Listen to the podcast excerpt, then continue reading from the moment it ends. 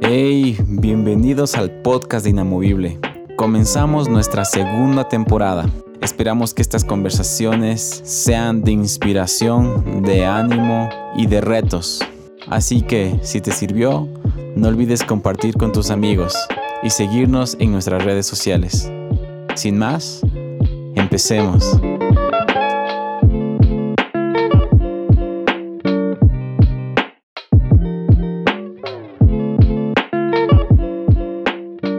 Hola, ¿cómo están? Bienvenidos a un podcast más de Inamovible.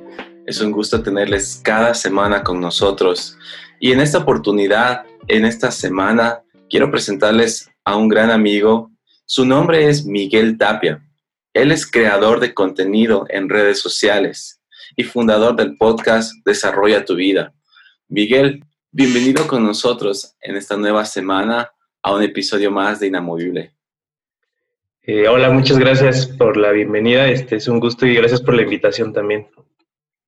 Pues Miguel, me gustaría entrar en... Hoy día vamos a conversar un tema muy especial que es el síndrome del impostor. Pero me gustaría que te presentaras con las personas que te están escuchando por primera vez. Tal vez algunos no te ubican. Eh, quisiéramos conocerte un poco más. ¿Dónde estás residiendo? ¿Cuántos años tienes? ¿A qué temas se enfoca tu podcast y qué es lo que estás haciendo en redes sociales. Eh, bueno, pues mi nombre es Miguel Tapia, tengo 23 años, vivo en México, este, en la Ciudad de México. Y eh, bueno, pues lo que yo hago en redes sociales eh, junto con mi podcast es hablar sobre temas de desarrollo personal, de motivación, etcétera, ¿no? principalmente donde estoy creando más contenido hoy es en, en Instagram que es en arroba Miguel Tapia. Y, bueno, también en mi podcast, que estoy sacando tres episodios eh, semanales. Y, y hablo sobre todo de esos temas, ¿no? En el podcast, pues me, me, pues lo alargo un poco más. Y en Instagram, pues lo trato de hacer más pequeño, pero, pero directo igual. Eh, también este, hago videos en YouTube, igual en mi canal de Miguel Tapia HD. Y lo mismo hablo sobre ese tipo de temas. Eh, me, me, gustan, me gustan esos temas.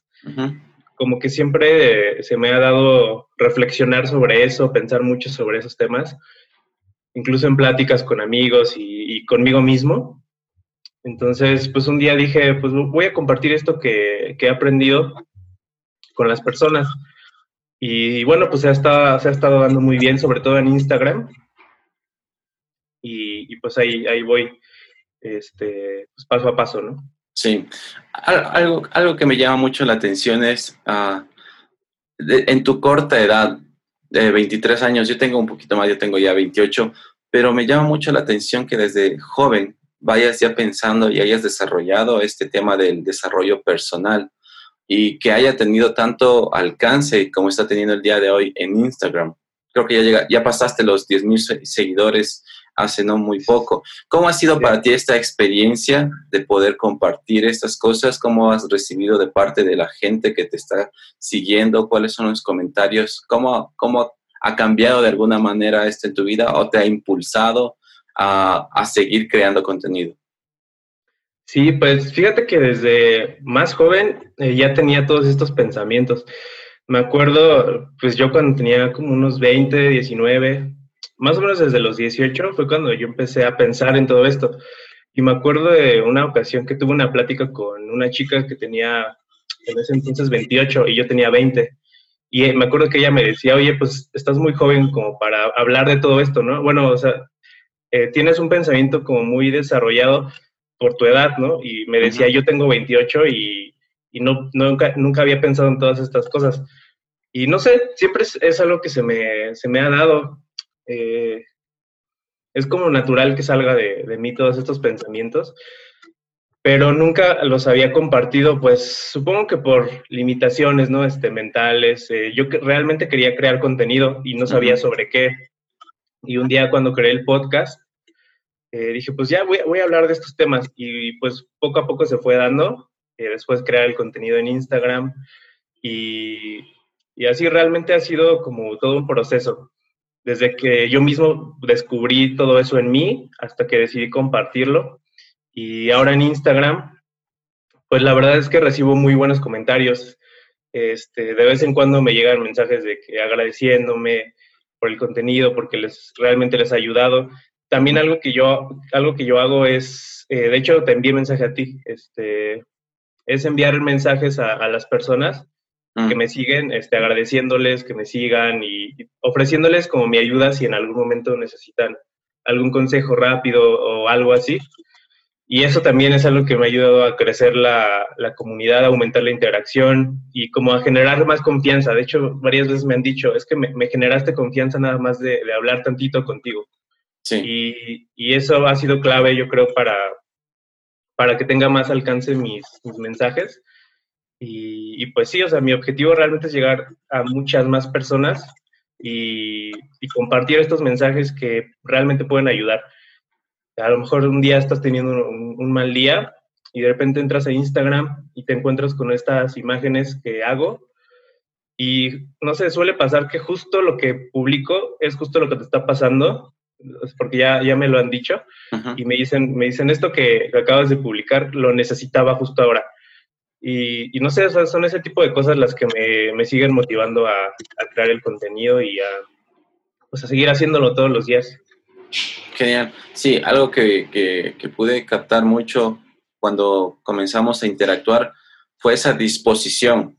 Eh, me encantó porque muy pocas personas se toman el tiempo de responder uno por uno, de tener atención. Eh, individual y personal y creo que ese ha sido una de, las razones, como tú compartías, del, eh, del, crecimiento que estás teniendo en Instagram y, me gusta, me gusta que hayas podido responder mis mensajes y aceptado, el, eh, aceptado estar en este podcast en, esta ocasión. Y bueno, Miguel, gracias por comentarnos un poco sobre quién eres y lo que estás haciendo y vámonos directo al tema. Vamos a hablar en esta oportunidad sobre el síndrome del impostor. me gustaría que nos explicaras tú, mi, mi amigo, qué es el síndrome del impostor. Bueno, pues es algo que, sabes, yo no conocía hasta hace poco. Eh, no sabía que se le daba ese nombre, pero cuando me di cuenta del nombre y el, como la definición, pues dije, wow, esto es lo que me, había estado pasando, ¿no? y pues básicamente es, es sentir como que, que no eres suficiente de alguna forma, ya sea o, que no sabes lo suficiente como para compartirlo, o que no tienes las suficientes habilidades. Eh, pues básicamente es, es sentir eso, que, que, no eres suficiente para hacer algo que quieres hacer, o, pensar que todo lo que haces es malo. Eh, o te sale mal, o no le va a gustar a las personas, eh, etcétera. Pero en, en, sí es, es, eso, como no, no ver como el valor que, que, tiene lo que haces o lo que tienes tú en tu interior. Y una de las razones, estuve investigando igual no hace mucho, también me enteré del nombre de, como tú decías, de esta situación que a veces pasa a muchas de las personas. De hecho, no, en 1970 más o menos fue descubierto y le dieron un nombre, entonces no es hace mucho. Eh, y daba dos razones por las cuales comience a generarse este tema del síndrome del impostor.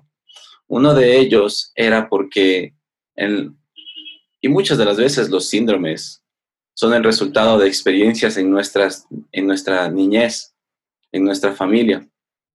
Y decía que daba por lo general cuando en tu familia, en tu niñez, comienza la comparación. Comienza con tu hermano, con tu hermana, con cualquier otra persona, con el hijo del vecino, de la vecina, de tu tío, tus primos, lo que sea. Comenzaba el tema de la comparación y desde pequeño te generaba en ti la desconfianza, porque siempre estabas en ese tema de compararte, de que él está en este nivel o él está haciendo esto y yo no, y él recibe más atención, esa persona recibe más atención, y comenzaba a generar de ti este tema de la desconfianza. Y una pregunta que, que me sale preguntarte, mi estimado Miguel, es, ¿cómo crees que esto afecta en la vida diaria de la persona? Pues sí, yo, yo creo que como dices, afecta en la confianza que tienes para hacer casi cualquier cosa. No solo para compartir lo que, lo que haces, lo que sabes, sino que pues te puede dar desconfianza incluso en una interacción social, o sea, hablando con alguien, eh, no sé, con una persona que no conoces, eh, puedes darte esta desconfianza, ¿no? Por ejemplo, eh, yo creo que sí, sí me, pasaba mucho esto de que en algunas reuniones sociales o así, si había gente que no conocía, pues me sentía como en, desconfianza. y, yo no sabía o nunca lo había relacionado con esto. Pero ahora que lo mencionas, pues me doy cuenta que sí me ha ayudado, eh, o sea, el, dejar esto, este miedo atrás, porque al final pues es miedo, ¿no? sí me ha ayudado a tener más confianza en mí mismo para hacer más cosas, y para hacer, por ejemplo, esto, que es hablar con alguien con quien no, pues nunca antes había hablado y poder expresarme bien, con, con confianza. Realmente es algo que a lo mejor hace un año no sé si hubiera podido hacer, o tal vez sí lo hubiera podido hacer, pero hubiera sentido como esta inseguridad, desconfianza, cosa que hoy, hoy ya no siento. Entonces yo creo que en la vida diaria pues sí puedes pasar desde incluso que sales a la calle y te sientes inseguro, o sea, sientes que te miran, que, o sea, sientes como esa, esa inseguridad. Y realmente es algo que ya no me pasa desde, que mm. empecé a hacer todo esto. La verdad es que mi propio podcast a mí me ha ayudado mucho también. Y creo que eso es lo más interesante, que yo mismo, además de ayudar a otras personas, también me ayudo a mí mismo. Y, y eso pues, pues me ayuda mucho. Genial compartiendo un poco más sobre el tema del síndrome del impostor, eh, tal vez las personas que nos estén escuchando se sienten identificadas. Eh, también otra de las razones por las cuales hay este síndrome es por la presión social o la presión familiar sobre la persona. Porque tal vez tú eres el mayor o, y siempre va a haber presión en que seas excelente, en que seas el, inteligente, el simpático, el que tiene que sacar las buenas notas para que sus hermanos, si los tiene, eh, les inspire y puedan ser un punto de referencia. Mira cómo tu hermano está haciendo esto, etcétera. Y o los, o tiene padres muy exitosos. Y de repente sientes que de la familia eres la oveja negra, la que no encaja, la que no está rindiendo eh, a su nivel como lo están haciendo sus hermanos y sus padres. Pero también algo muy interesante sobre este síndrome del impostor es que también en el tema de relaciones, de pareja, porque tal vez, y mira, de repente sale ya el tema de eh, parejas tóxicas o parejas que, que no sienten que merecen el hombre o la mujer que tienen y por lo cual siempre están aferrados y les cuesta romper esa relación porque sienten que él es lo mejor o ella es lo mejor y es porque sienten esa, esa presión, ¿no? Y pasando un poquito es este lado de, cómo afectan la vida, de qué es el síndrome del, del impostor. Algo que me gustaría conversar también contigo, Miguel, es tratando la baja autoestima porque este es un resultado de autoestima también. ¿Qué es lo que tú piensas al respecto? ¿Y cuáles serían los consejos que tú darías a las personas? Pues con el tema de la autoestima, eh, fíjate que sí es un tema que yo he, he pensado mucho desde hace algunos años y bueno, yo me daba cuenta que tenía, pues sí llegué a tener baja autoestima, pero a veces no se, no se manifiesta tanto. A veces es en pequeñas acciones que sabes que te, que te están afectando, te están haciendo daño a ti mismo, a tu cuerpo, y, y pues simplemente las haces sin, sin ser tan consciente. Pero, por ejemplo, yo, yo me daba cuenta, o bueno, me di cuenta después que, pues, por ejemplo, yo antes, eh, pues, fumaba eh, tabaco, eh, también bebía alcohol, este, no, no, mucho, pero sí muy seguido. este, o sea, ese tipo de cosas que digo, pues también yo hasta tenía que 18, 19, 20. supongamos, bueno, digamos que era como algo, pues no sé si normal, pero pues algo que se suele hacer en esa edad, ¿no? Eh, digo, no todos, pero pues suele pasar. Pero yo me daba cuenta que, que hacer ese tipo de cosas, pues a mí no me, pues no me hacía sentir bien después. Mm. realmente solo era como que lo hacía pues por convivir y todo eso. Que pues en su momento estuvo divertido, pero eh, después eh, lo, reflexioné y dije, no, pues para mí hacer este tipo de cosas es como que no, pues no me estoy amando a mí mismo, ¿no? Si, si realmente estoy haciendo daño a mi cuerpo, eh, pues con un cigarro, con alcohol, porque realmente es algo que hace daño. Y digo, pues esto no me deja como desarrollarme bien porque no, no estoy ni siquiera cuidándome a mí mismo, ¿no? y, y, ya tiene un tiempo que, pues, que dejé de hacerlo. Y no sé, siento que, no, que nunca tuve así como una baja autoestima tan marcada, pero si hay alguien que, que tenga así una baja autoestima y que lo sepa, pues no sé, hay, hay veces que eso se manifiesta mucho en las relaciones. Eh, como decías, es como que tú sientes que la otra persona eh, no la mereces o que tú no eres suficiente para la otra persona. Y eso yo creo que sí es un signo de, baja autoestima y habría que trabajar en eso. Eh, en su momento yo también llegué a tener relaciones así, en donde yo decía, es que no puedo vivir sin ella. Si, no estoy, si no estoy con ella, este, no, no sé, no va a tener sentido mi vida. Y, pero no sé, como que en cierto sentido también siempre he sido algo extremo en mis decisiones y de pronto eh, yo decidí, por ejemplo, terminar esa relación así de, de, golpe, porque como que me di cuenta y dije, ya, eh, ya, no, ya no quiero esto, ¿no? Ya no lo, lo quiero en mi vida.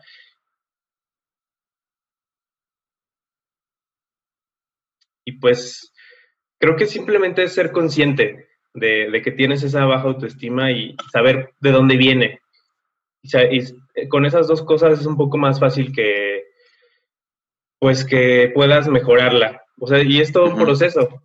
Es un proceso que, se va dando desde que te das cuenta, eh, lo analizas, eh, sabes por qué, y ya luego es como que empiezas a hacer pequeños cambios en tu vida que, que le mandan mensajes a tu, a tu mente que te dicen, este, ámate, ¿no? No sé, o sea, desde, desde hacer ejercicio, comer saludable o, dejar esos hábitos eh, dañinos. Bueno, yo así es, así es como yo lo he ido llevando y, hoy en día pues siento que, ya no es un problema que, tenga. Genial. Tratando igual, tal vez algunos consejos que podría dar para aquellas personas que están tratando con la baja autoestima, tú los decías, tú lo, tú lo dijiste hace un momento, y es comenzar a generar nuevas actividades que, que te aporten, dejar actividades que simplemente te estaban quitando el tiempo y la paz y comenzar algo, hacer algo por ti. Hace no mucho conversaba con una amiga, la cual me decía que en su relación pasada, el, el, el novio que tenía era demasiado posesivo y y siempre estaba comentando palabras negativas acerca de ella. Por ejemplo, críticas, estás gorda, estás fea, arréglate, etcétera, etcétera. Mm. Entonces, y eso creó en ella una baja autoestima inconscientemente. Y ella no podía darse lujos, por ejemplo, de, de, irse a una peluquería, de comprarse nueva ropa, porque siempre estaba pensando en complacer al otro. Y no hace mucho comenzó a darse cuenta de que le costaba regalarse cosas, le costaba eh, el tema del amor propio, porque tuvo otra persona que le hirió y, e inconscientemente generó en ella esta situación de baja autoestima, de, no amor propio. Entonces, hay que, hay que, algo que, que les podría comentar es, comienza a generar actividades que te aporten a ti, como decía hace un momento. Si tienes que hacer ejercicio porque tal vez no te sientes cómodo en este momento con tu aspecto físico, ok, hay que trabajar. Muchas de las cosas nos olvidamos que no son gratis y no son fáciles. Yo igual hace unos meses ah, comencé a hacer ejercicio porque vi la necesidad física. Ah, bueno, estar encerrados aquí en, Ecuador, estuvimos encerrados mucho tiempo, entonces eh, no tienes la oportunidad de estar afuera, de caminar y estás comiendo todo el día, entonces te comienzas a, a, engordar. Entonces yo necesitaba hacer ejercicio porque ya había esa situación y por, por mi salud, porque vi que muchos de los casos del COVID Ah, se podían prevenir si tienes una vida saludable. Entonces, necesitaba hacerlo y te digo que no fue fácil. Los primeros días son los más fáciles porque tienes toda la actitud, tienes todas las ganas de hacerlo, pero los demás días son los pesados, son los en los cuales tú ya quieres botar la toalla.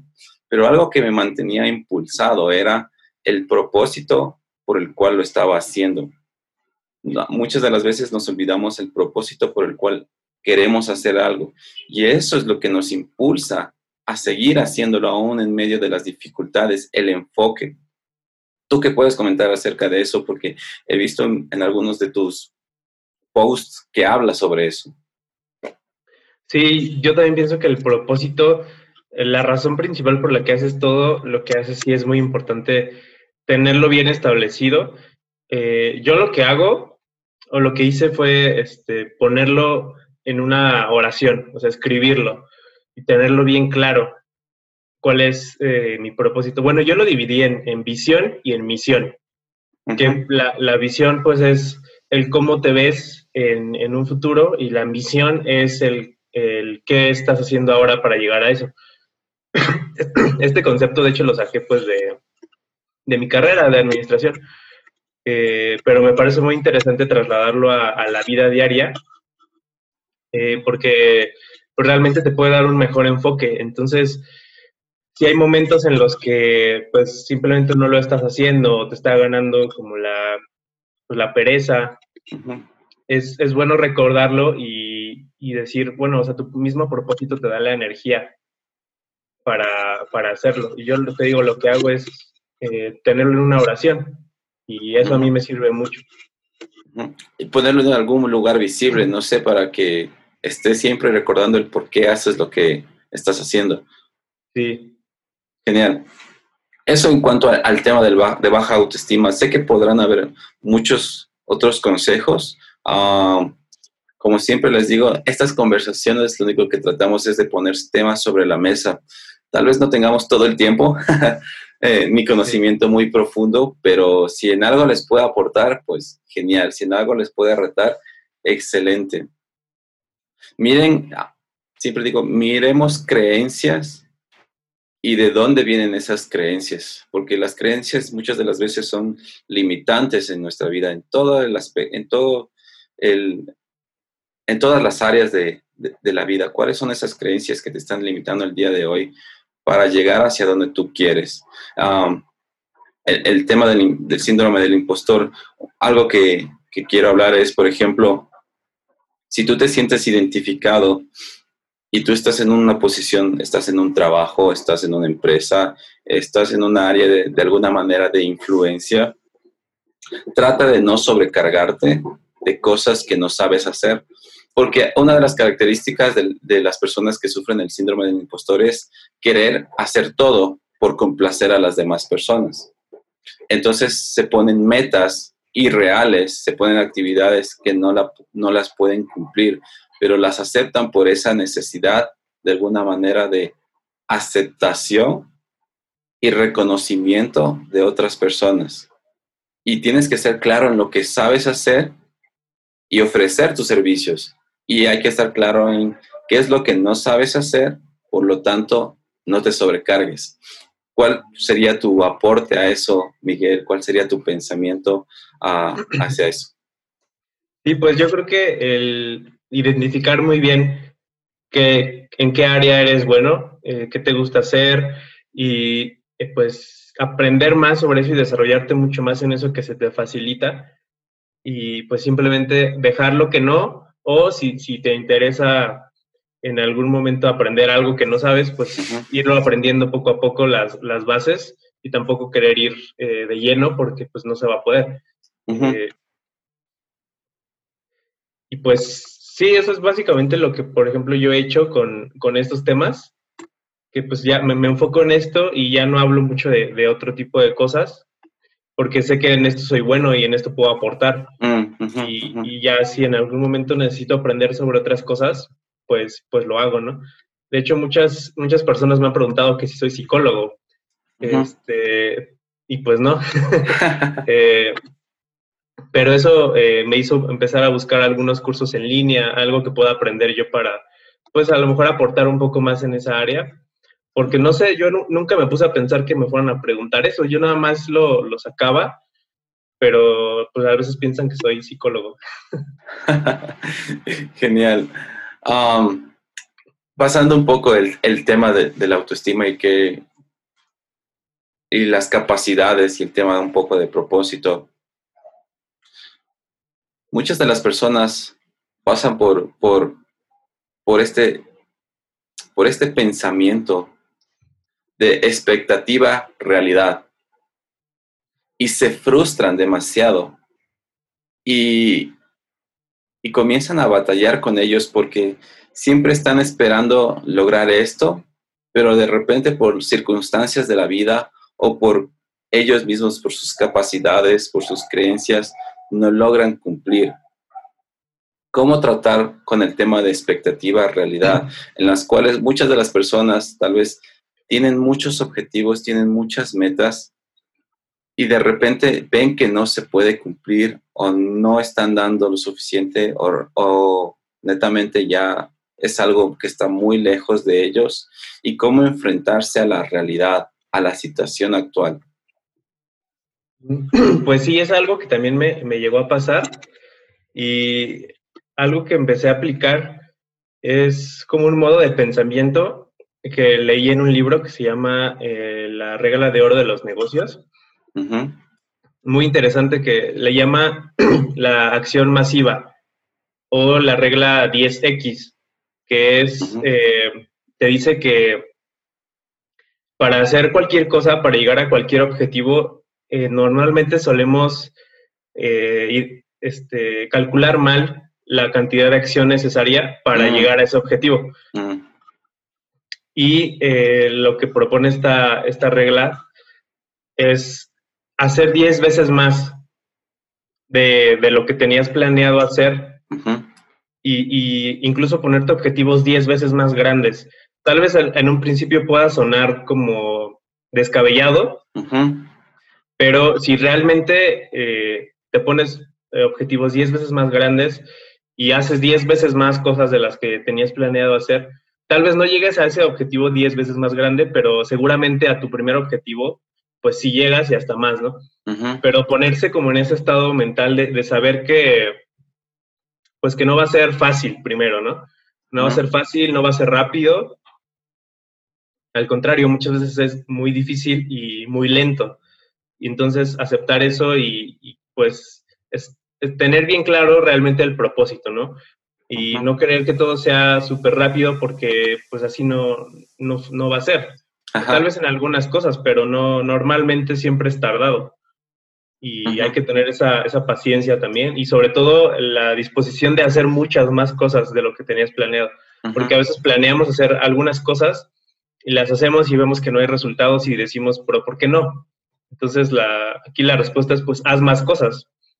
Aunque sea cansado y, difícil, pues ni modo, así es. Y si realmente quieres hacerlo o llegar a, donde quieres, pues habrá que hacer mucho más. Y para mí entender, entender esto, pues sí me ha ayudado a, ir como paso a paso.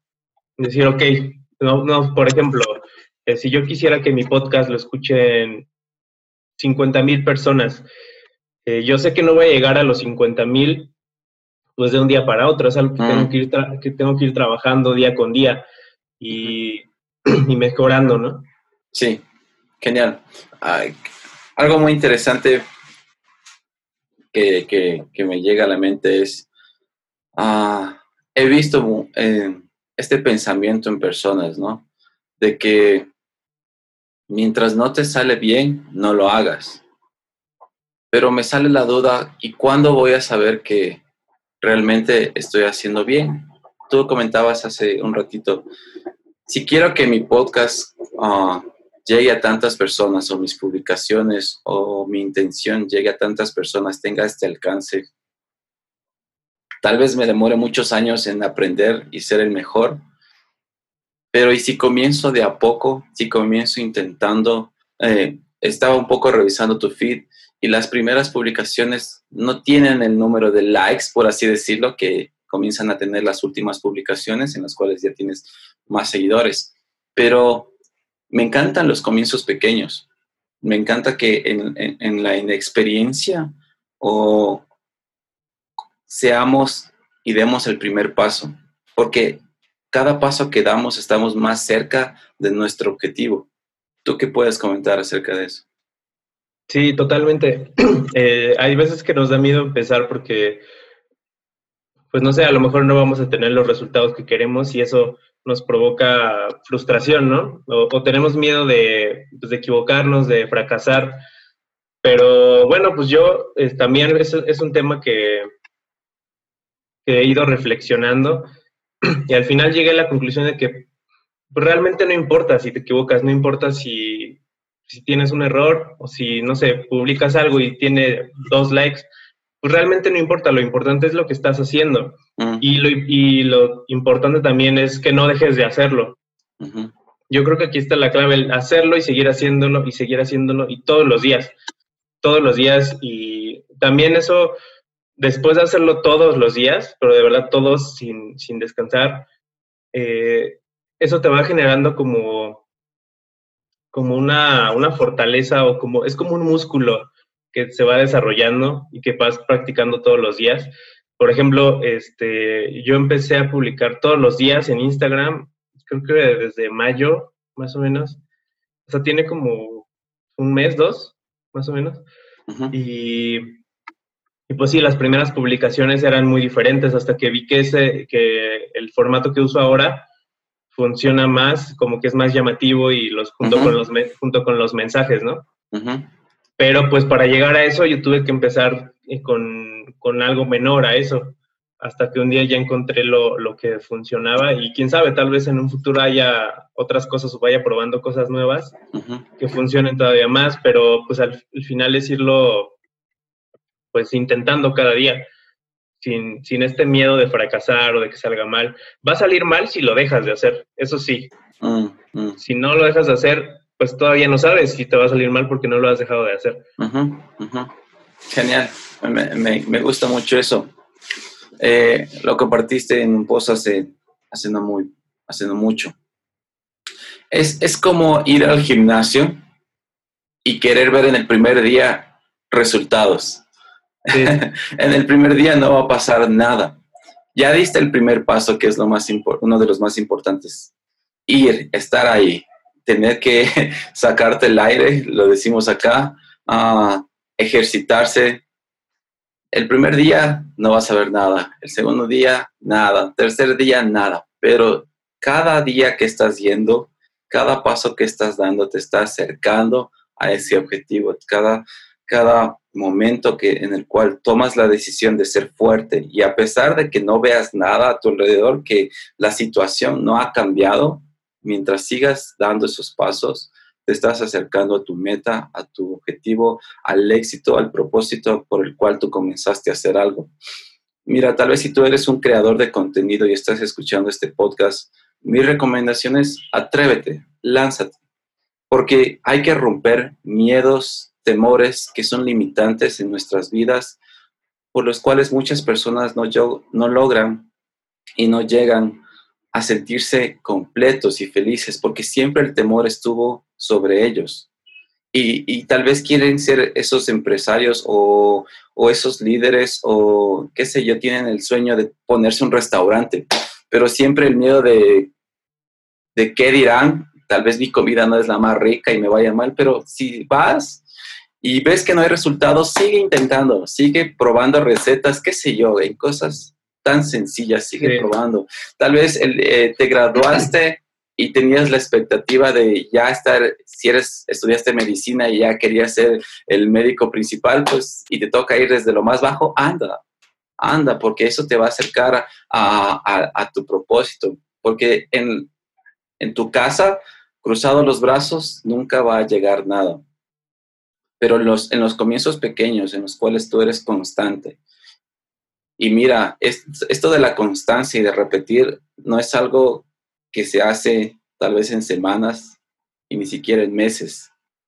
Puedes llegar a tomar bastante tiempo, pero como te decía, si eres fiel en, en lo poco, después en lo mucho podrás sostenerte, porque el éxito momentáneo, tal vez a las personas que les pasa, que de repente ya lograron una posición muy alta de la noche a la mañana, no logran sostenerse acá arriba y comienza a derrumbarse su vida, pero cuando vas de poco hacia arriba, vas a poder tener las herramientas, el carácter y la sabiduría necesaria para lograr mantenerte en esa posición.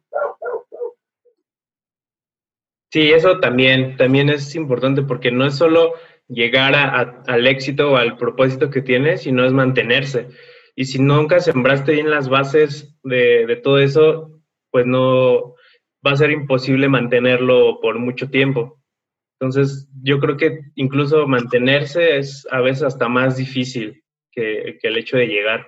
Después me imagino que cuando estemos en, en, esa situación, vamos a decir, no, pues lo que, lo que hice en su momento para llegar aquí fue muy fácil. Ahora lo, lo más difícil es mantenerse y seguir y, e, en eso. Entonces, pues sí, el, el, llegar, eh, los primeros pasos son importantes, pero también el no dejar de hacerlo. Es como, pues si tú realmente sabes cuál es tu propósito y qué es lo que quieres estar haciendo en tu vida, algo que sí tendrás, debes tener claro es que ya no podrás dejar de hacerlo. Bueno, podrás, pero si lo dejas de hacer, pues vas a dejar de tener los resultados. Entonces, por eso tiene que ser algo que realmente te guste y disfrutes mucho para que puedas hacerlo literalmente ya, pues prácticamente toda tu vida, todos los días.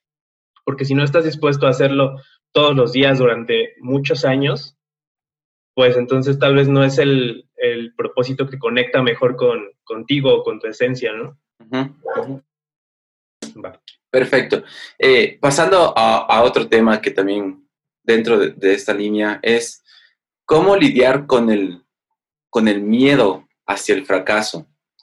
Todas las personas creo que tenemos siempre miedos y temores, eh, pero el miedo al fracaso, lo conversábamos hace un ratito, es aquel que siempre nos va a dejar estancados en nuestra zona de confort, en nuestra zona vainilla, que se lo conoce muchas de las veces.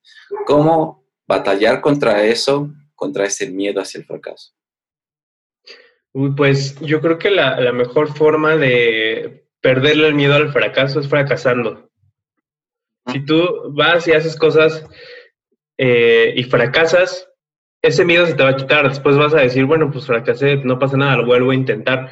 Pero si nunca conoces ese fracaso, nunca lo sientes realmente, pues nada más va a ser como algo ahí que, te da miedo y, nunca llegas a verlo realmente. Es como que te da miedo la posibilidad del fracaso, pero nunca llegas a ese fracaso ni siquiera. Entonces, eh, pues digo, primero, o sea, saber que fracasar pues, no es malo, no es negativo, aunque pues normalmente en la sociedad pues te juzgan, ¿no? Y te dicen, ah, fracasaste. Pero pues realmente no, no importa, no importa fracasar.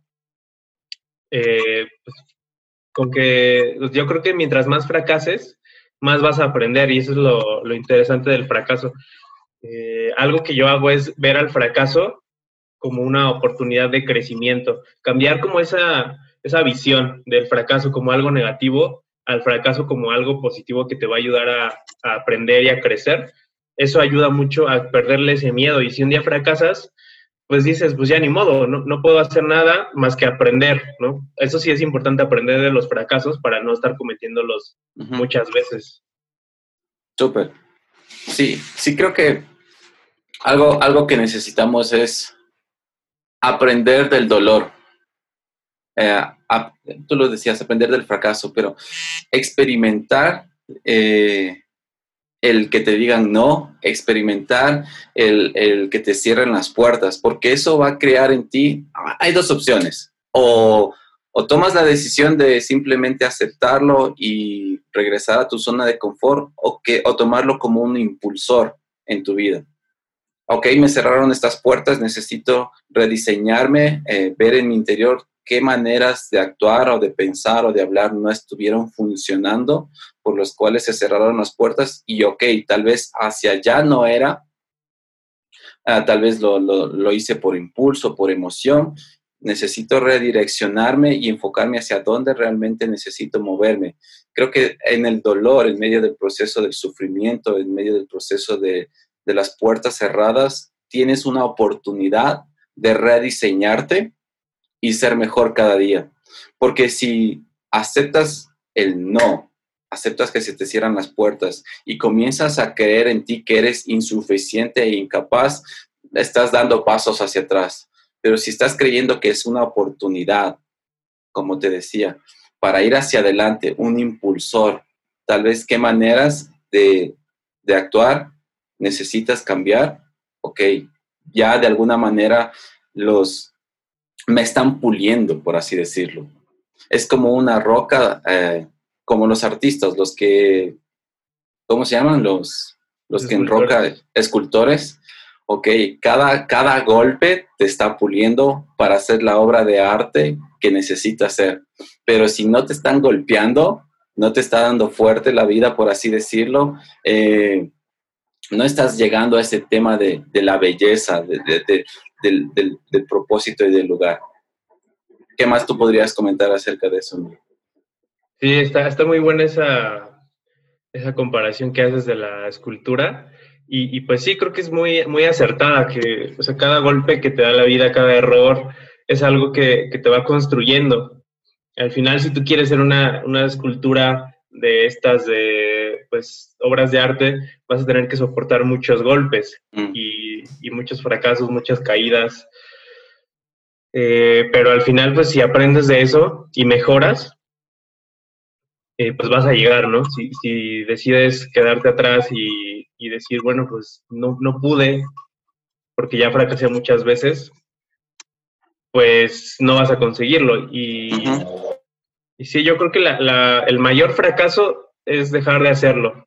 Mm, mm, Súper. Sí, sí. Eh, eso, eso último me, me, vino un pensamiento también con el tema de, de relaciones, por ejemplo.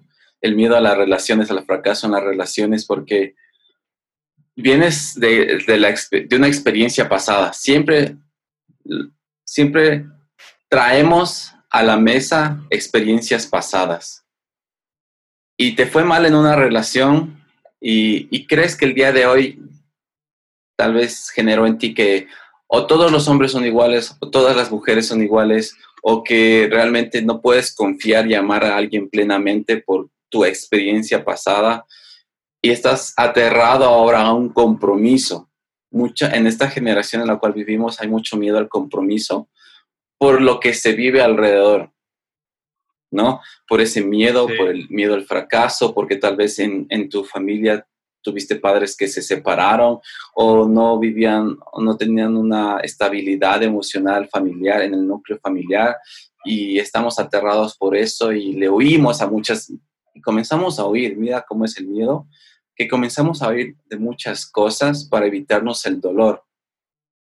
Sí, Sí, yo creo que, que algo que, bueno, de lo que se, cómo funciona es que nosotros, en lugar de mirar a, nuestro interior y ver qué podemos hacer, estamos enfocados en el exterior y en darle la, la responsabilidad de lo que nos sucede al exterior, a los demás.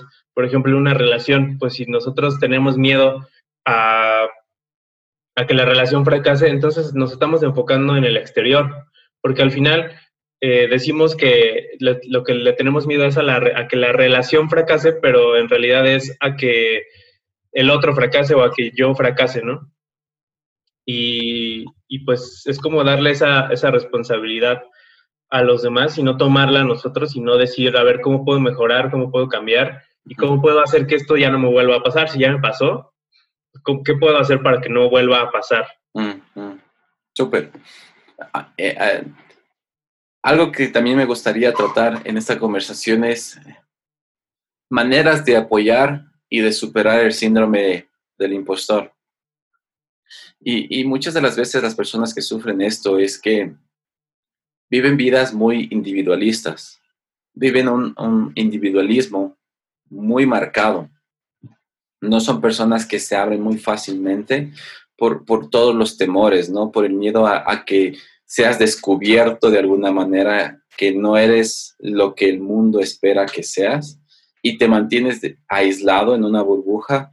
Y una de las maneras que yo veo es tratando de ser honesto contigo mismo, como ya, ya habíamos conversado, eh, viendo, tratando el tema de la autoestima, siendo reales sobre lo que puedes hacer, sobre quién eres, sobre el, el, aceptar los fracasos como aporte en tu vida. Pero otra, otra herramienta que se me ocurre es viviendo en comunidad y permitiendo que en medio de la comunidad, sean tus amigos, tu familia, personas cercanas, seas transparente y vulnerable porque creo que en esta cultura, en esta sociedad, el tema de la vulnerabilidad se ha vuelto, ah, se, ha, se ha quedado muy atrás. Ahora todos esperan perfección, todos esperan éxito 100% y nunca esperan ver a una persona realmente quebrada, eh, quebrantada en un mal momento, sino que todo esté perfecto en su vida. ¿Cómo podríamos tratar esto? ¿Cuál es tu recomendación, tu pensamiento mío? amigo? Pues yo creo que una cualidad que puede ayudar mucho a, todo esto es el, además de vivir en comunidad, que eso está, es muy interesante, es, es como tener humildad.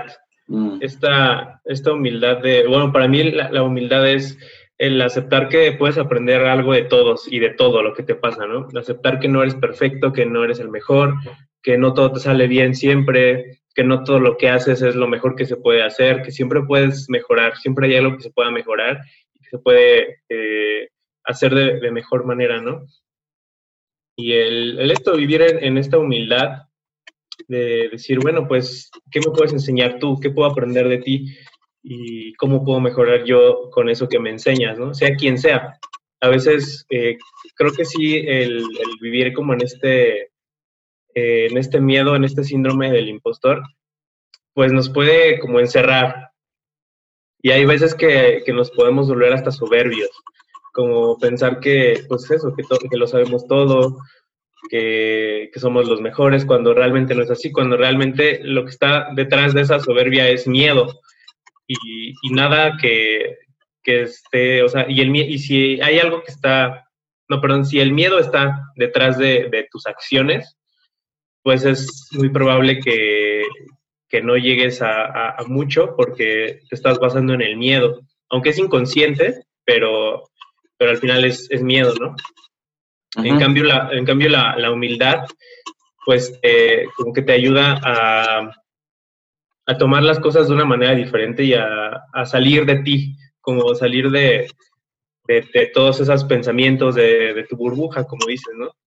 y, ver a los demás como, como, alguien, como personas que te pueden aportar. Algo, algo muy interesante que, que, que me nació dentro de lo que acabas de decir es, ¿cómo, cómo podemos batallar, por así decirlo, o cómo podemos confrontar la crítica? Porque cada persona siempre tiene miedo a ser criticado por algo que está haciendo, diciendo o pensando que no se alinee a, a lo que las demás personas esperan. ¿Cómo, cómo ha sido, por ejemplo, tu experiencia como creador de contenido? ¿Has tenido hate? ¿Has tenido comentarios que están diciendo, oye Miguel, estás equivocado o deberías hacer las cosas de esta manera? ¿Cómo manejar la crítica y en general? Pues eh, en general, la, la, manera en la que yo he como enfrentado, afrontado la crítica es primero aceptando que, bueno, sabiendo que cada persona dice las cosas desde, desde ella misma, ¿no? O sea, desde su interior. Entonces, todo lo que una persona me dice a mí, no es que me lo diga a mí, o sea, me, lo dice, eh, me, me, está diciendo cuál es su interior, ¿no? Entonces, si llega una persona y me empieza a decir cosas o me critica o me dice que deje de hacer lo que estoy haciendo, pues al final digo, bueno, esa es, esa es tu perspectiva eso es lo que tú eres, porque pues todo lo que tú das es lo que eres. Entonces, tú me estás dando esto a mí, es porque tú eres esto, no yo. Eh, y yo pues lo, dejo así, ¿no? Afortunadamente en, Instagram, en, lo que he estado haciendo, nunca he recibido malos comentarios. Solo una vez uno que fue, no fue malo, pero fue como una especie de crítica. No me acuerdo qué decía el, el post, pero decía algo así como, pues, motivando, ¿no? A, a que hagan las cosas. Y una persona comentó, ahora imagínate que le dices esto a Hitler. Y, este, y yo le dije, le dije, bueno, pues yo no sé cuáles son las intenciones de las personas, ¿no? Yo no puedo controlar mm, eso. Mm. Yo simplemente, pues, comparto mi, mis ideas y ya, pues, si llegan a una, a una mala persona que hace cosas eh, malas, pues, yo no puedo ya controlar eso, ¿no? Ya no es mi, mi responsabilidad. Y si llega a pasar eso, pues no será mi responsabilidad, será, pues, de la otra persona, ¿no? Este, no, pero después me di cuenta que era una persona que, pues de estas que critican mucho al, al desarrollo personal, pero bueno, pues no sé si has escuchado que le dicen mucho de que el positivismo tóxico. Mm, eh, y bueno, me di cuenta que era una persona que ni siquiera me seguía y que seguramente no había leído completamente todo el post y, no había visto mi contenido. Entonces dije, bueno, pues al final le dije, pues simplemente no, no conectas con, con mi contenido y está bien, pues no, no pasa nada, no, no, no, pretendo tener la razón y que todos estén de acuerdo conmigo. Eh, y saber eso también, que no todos van a estar de acuerdo contigo y que está bien, no, no pasa nada si alguien, a alguien no le gusta lo que haces, pues habrá muchas personas a las que sí. Pero sí, me, me imagino que eventualmente pues llegarán este, cosas así, pero pues simplemente aceptar que cada quien lo dice desde su perspectiva y que no tiene mucho que ver con nosotros, sino con, con, las otras personas. Ahora, si te dicen algo que en lo que realmente sí puedas mejorar, pues también saber identificar cuando realmente es, es, te lo dicen con unas buenas intenciones y cuando es nada más por, para molestar, ¿no? Perfecto. Sí, eh, totalmente de acuerdo. No somos, hay este dicho, no somos monedita de oro para caerle bien a todos, pero hay que, hay que saber filtrar eh, las críticas hay críticas muy constructivas, muy que te, que te ayudan a ver áreas que tal vez puedes mejorar y hay críticas realmente que vienen de un corazón así, totalmente uh, como es la persona. Sí, y algo muy, muy, muy interesante que hay que darnos cuenta es filtrar el tipo de críticas. ¿Qué críticas te aportan, te ayudan a crecer? Te ayudan a ver aquellos puntos ciegos que a veces no vemos de sobre nosotros mismos y críticas que realmente vienen de un corazón que está, que no te va a aportar nada, de un corazón simplemente, por así llamarlo, eh, no humilde, un corazón lleno de odio, de hate, etcétera, etcétera. Eh, y aceptar, como, como decía, que tal vez no le vas a caer bien a todos, pero no, tampoco la intención es eh, caerle bien a todos. eso es también lo bueno de encontrarte personas con las cuales tal vez tú no encajes y saber que por ahí tal vez no es la comunidad a la cual tú puedes pertenecer o, o estar y simplemente enfocarte en lo que sí está dentro de tu camino, dentro de tu visión y que tu visión y misión no alcanza realmente a todo el mundo y que es simplemente por aquí, por. Y eso es lo bueno, de limitarse por dónde caminar. Porque el querer hacer varias cosas, el querer caerles bien a todos, te va a agotar en mucho sentido emocional, físico. Entonces, acepta.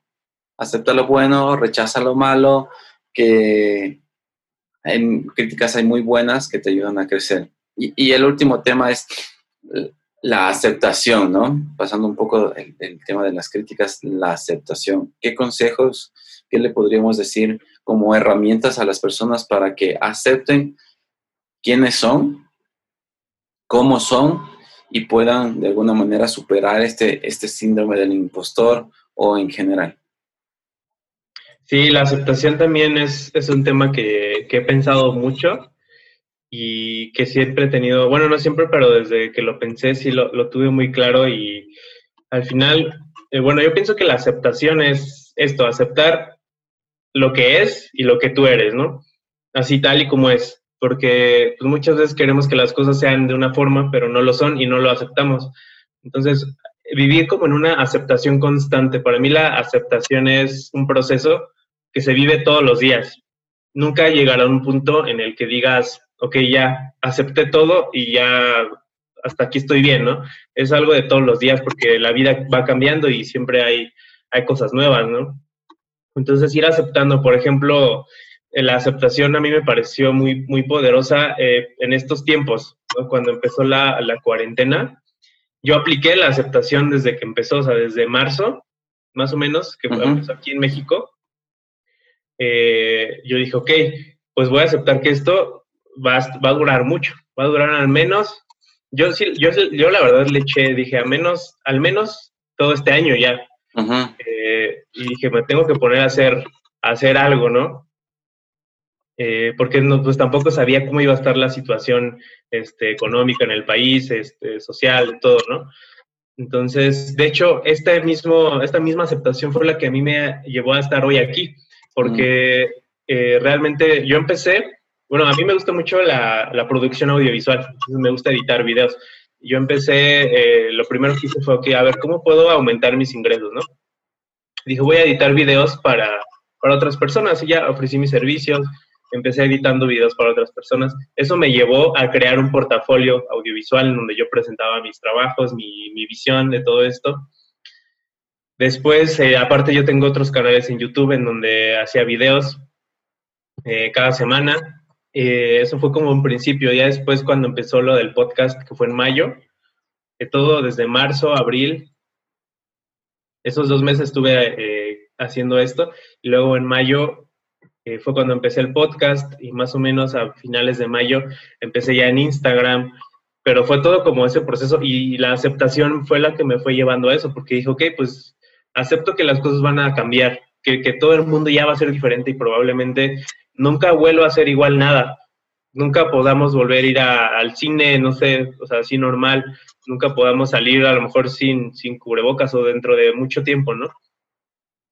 Y dije, pues ya, o sea, eso es lo primero, aceptarlo.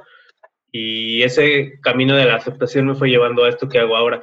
Entonces, sí es muy, muy importante tenerla bien desarrollada, porque pues la vida es muy cambiante y de pronto un, es, 20 años es de una forma y al día siguiente ya es muy diferente. O así de, extremos son como los cambios, entonces estar preparados también este, mentalmente, psicológicamente para lo que sea que, pueda pasar, ¿no? Y, pues esto, o sea, vivir como en esa aceptación constante de, lo que es, de la, de la realidad y de uno mismo también. Súper. Eh, súper interesante, muy, muy, muy, muy necesario para, para, para, para estos momentos. Y algo que yo podría, por ejemplo, acotar con el tema de la aceptación. Tú hablabas de, de, los temas externos también, que me parece muy importante aceptar lo que pasa a mi alrededor, pero también me gustaría tocar, por ejemplo, temas internos, aceptar que tal vez uh, no cumples con las expectativas de otras personas y está bien, la idea es aceptarte tú tal y como eres, no como otros esperan que seas. Porque siempre a los ojos de otras personas nunca vas a hallar el 100% o nunca vas a estar a la altura. Pero para ti, mientras tú estés cómoda contigo mismo, sabiendo que en realidad estás dando el 100%, ojo, y esto es algo muy necesario diferenciar, el aceptarte y decir, ah, vale la vida y así soy. Esa no es la idea. Lo habíamos conversado hace un momento sobre siempre estar en constante aprendizaje, en constante desarrollo, en constante crecimiento. La idea nunca es quedarse conformes con quienes somos, sino siempre cada día aprender y ser mejor persona, eh, mejor ser humano. Pero aceptarte desde esa, desde esa posición en la cual tal vez no llegas a la expectativa de otros, pero tú estás sintiendo que estás dando el 100%. Que tal vez hoy el día de hoy no eres tu mejor versión, pero que estás encaminado a ser tu mejor versión. Que tal vez el día de hoy en tu negocio, en tu vida, en tus relaciones, no está en el nivel en el que quisieras, pero con las pequeñas acciones que estás tomando hoy, con los pequeños pasos que estás dando hoy, aceptando quién eres, aceptando lo, el exterior, ok, voy hacia allá, pues estás en un buen lugar, estás en un buen momento, estás eh, creciendo y llegando hacia ese objetivo. Eso con el tema de, de aceptación. No sé si quieres ah, añadir algo más, Miguel, porque ya estamos en la hora, ya estamos una hora conversando, entonces tampoco para extendernos demasiado, pero si quieres comentar algo. Este, pues sí, eh, nada más eh, eso de, de, la aceptación interna sí también es muy importante. De hecho, yo creo que esa es la base para que puedas aceptar después el exterior, porque si no, si no te has aceptado a ti mismo, muy difícilmente podrás aceptar lo que está fuera de ti. Entonces, pues sí, se, empieza desde ahí, ¿no? Desde el interior. Y simplemente pues, aceptar que eres quien eres, no, no lo que otros quieren que tú seas. Tú eres quien eres. Y, sí, obviamente no verlo desde ese sentido de, ah, pues soy quien soy y, ya, ¿no? Este, sino de, ok, yo soy esto, yo soy esta persona, yo soy así, pero también tengo eh, expectativas, ¿no? También tengo metas, tengo, quiero llegar a ser eh, mejor. Entonces sí es aceptar quién eres y quién quieres llegar a ser y qué tienes que hacer para convertirte en eso que quieres llegar a ser. Perfecto. Miguel, gracias por conversar con nosotros. Estamos ya en la parte final cerrando este, esta conversación y siempre al final de, cada episodio ah, me gusta hacer preguntas random. Entonces, ¿cuál es la idea? Lo primero que se te venga a la mente cuando te diga cierta palabra, cuando te, te pregunte algo, ¿ok? ¿Qué es lo que se te viene? Es para poder distensionar un poquito toda esta carga de y conocernos un poquito mejor. Miguel, ¿qué es lo primero que se te viene a la mente cuando escuchas la palabra propósito? Propósito, vida. Vida, genial. ¿Qué es lo primero a la, que se te viene a la mente cuando escuchas la palabra frustración? Miedo. Miedo. Ok. ¿Qué es lo primero que se te viene cuando escuchas éxito? Este, esfuerzo. Eh, cuando escuchas la palabra perfección. Imposible. cuando escuchas la palabra distracción. Este, desenfoque. Mm, súper. Y la última, ¿cuál es, qué es lo que se te viene a la mente cuando escuchas la palabra impostor? Este, miedo también. Ah. Genial. Pues Miguel, muchas gracias por estar con nosotros. Eh, gracias por haber estado en este podcast, por haber aceptado y por la sabiduría que pudiste expresar y compartir con nosotros. Y a las personas que nos están escuchando, siempre nuestra recomendación es, si en algo les aportó, si en algo les sirvió, pues estamos pagados Gracias por quedarse con nosotros. Miguel, si tienes algún mensaje final. Eh, no, pues muchas gracias por, la invitación. Me gustó mucho la plática, estuvo muy interesante. Y, este, y bueno, nada más decir si les, si les interesa como mi contenido y todo esto, este, me pueden encontrar ahí en Instagram, que es en donde más estoy ahorita, es en arroba Miguel HD, y ahí, este, pues para que vean, ¿no? Todo lo que hemos estado hablando. Sí, yo voy a dejar con todo igual siempre las redes sociales para que puedan checar eh, el contenido que Miguel está creando y el podcast, no se olviden de seguirlo, se llama Desarrolla tu vida de Miguel Tapio, entonces ahí lo pueden buscar en Spotify, estás en todas las redes, en todas las plataformas. Sí, sí, en todas. Listo, entonces gracias por estar con nosotros y nos vemos la siguiente semana.